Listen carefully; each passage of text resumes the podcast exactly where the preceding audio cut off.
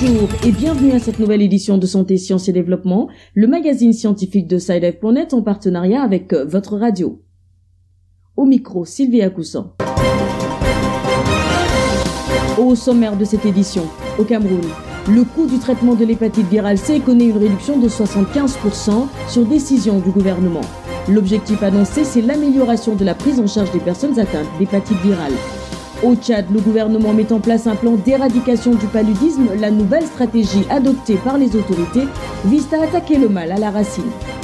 Au Sénégal, l'Agence nationale de la CMU, la couverture maladie universelle, veut profiter de la campagne de commercialisation des récoltes pour lancer une opération de collecte de cotisations dans le monde rural ainsi qu'au sein du secteur informel. But de cette campagne, susciter une adhésion massive à la CMU. Dans la rubrique Kesako, la question de la semaine nous vient de la République démocratique du Congo et est en rapport avec les personnes souffrant de troubles mentaux. Et puis en fin d'édition, comme d'habitude, vous aurez l'agenda scientifique de la semaine. Restez avec nous.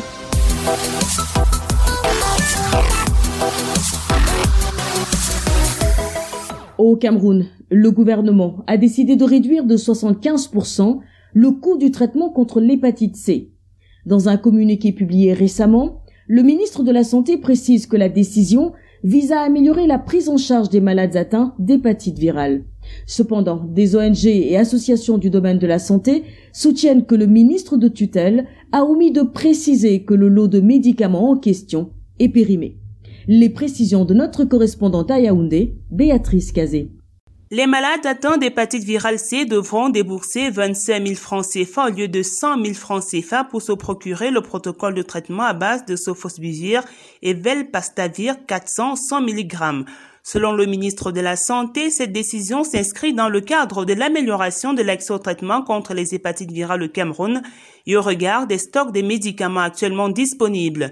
Seulement pour des ONG intervenant dans le domaine de la santé, le ministre Manaouda Malachi ne précise pas dans son communiqué que la date de péremption des médicaments en question est dépassée depuis le mois d'octobre 2020. Autre problème, les malades sous traitement doivent également faire face à une rupture de stock de ce lot de médicaments. En attendant un nouvel approvisionnement, certains professionnels de la santé estiment que ce lot de médicaments, bien que périmé, peut être administré dans des cas exceptionnels notamment aux malades sous traitement qui se trouvent en difficulté à cause de la pénurie de ce médicament.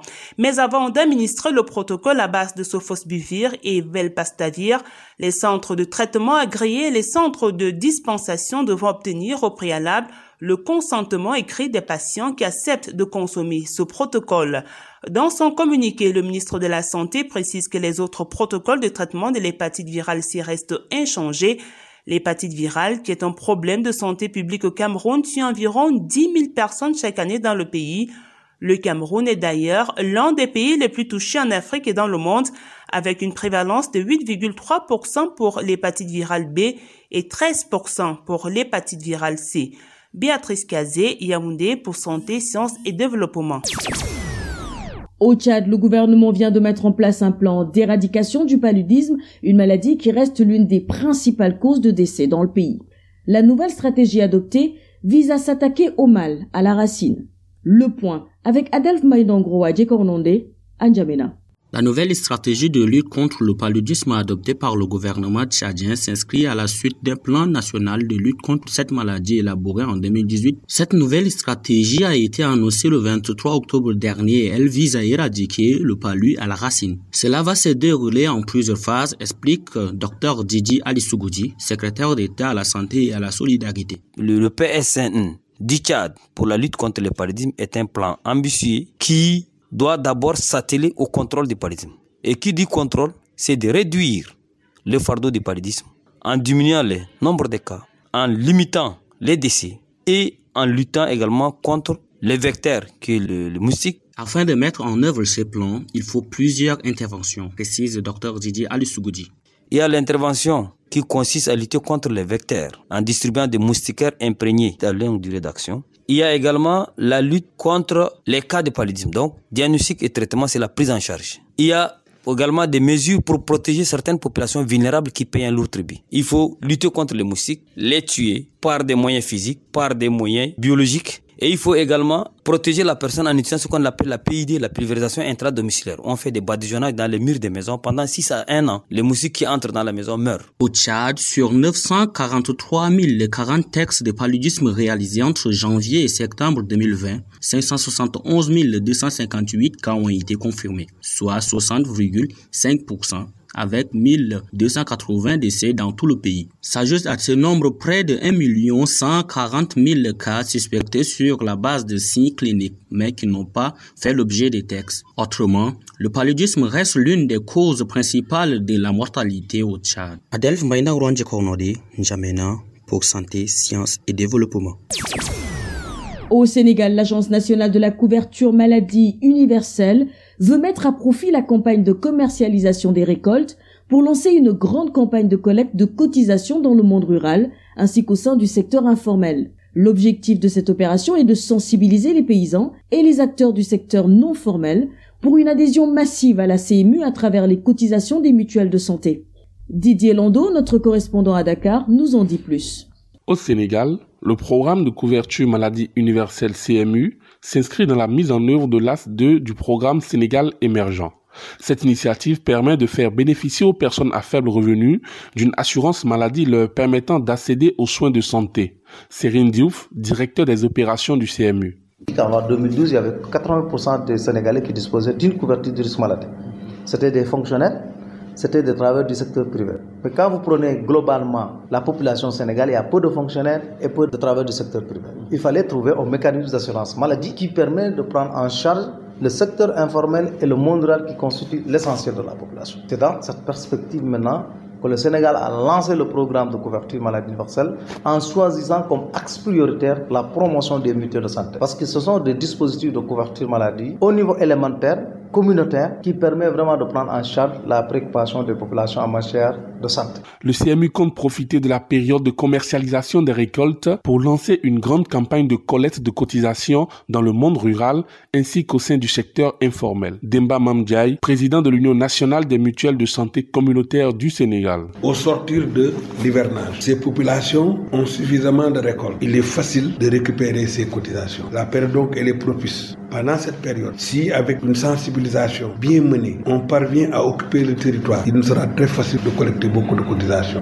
Nous avons au niveau de la mutuelle deux devoirs. Le premier devoir, c'est de récupérer les cotisations. Le deuxième devoir, c'est de faire en sorte que ces cotisations servent à assurer aux personnes qui nous ont fait confiance des soins de santé de qualité. Donc l'un dans l'autre, nous avons ces défis que nous devons relever pour pouvoir contribuer de manière significative à la couverture maladie Acheteur de soins de santé et responsable de l'exécution du programme de couverture maladie universelle, la CMU constitue un puissant outil institutionnel permettant au pouvoir public de mettre en place un système efficace de financement de la santé.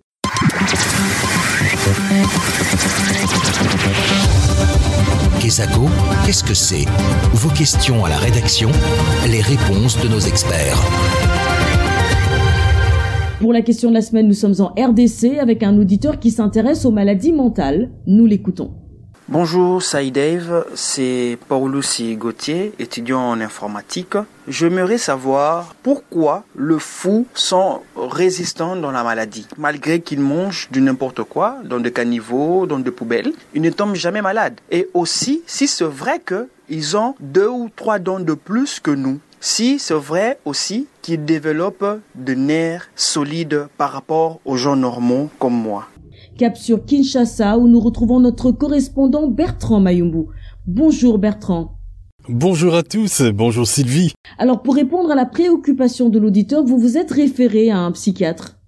Je crois bien qu'avant de répondre à la préoccupation de notre auditeur, il vaut mieux d'abord connaître ce que c'est la folie. Alors la folie désigne plus souvent euh, des comportements jugés et qualifiés d'anormaux selon le contexte, les époques et le milieu. Elle peut désigner la perte de la raison ou le sens commun en tout cas le contraire de la sagesse ou plutôt une forme d'idiotie. Tout de suite, place au docteur Kayemba Ilunga, neuropsychiatre à l'université de Kinshasa. Les gens disent toujours que les fous sont résistants à beaucoup de maladies. Mais il n'y a pas une étude, il n'y a pas des gens qui suivent ces fous-là pendant un certain moment pour voir si ces fous ont présenté la fièvre ou pas. Mais qu'à cela ne tienne, les fous résistent. Ils ont développé une résistance euh, qu'on appelle l'immunité selon Rapoport Libering. À tel enseigne que les fous sont habitués à manger des histoires sales, ils sont habitués à dormir dehors, sont habitués à affronter les changements des, intempéries. Ce qui fait que ils sont résistants, ils ont développé sur le plan hormonal, immunitaire, ils ont développé une résistance contre certaines maladies. Alors nous,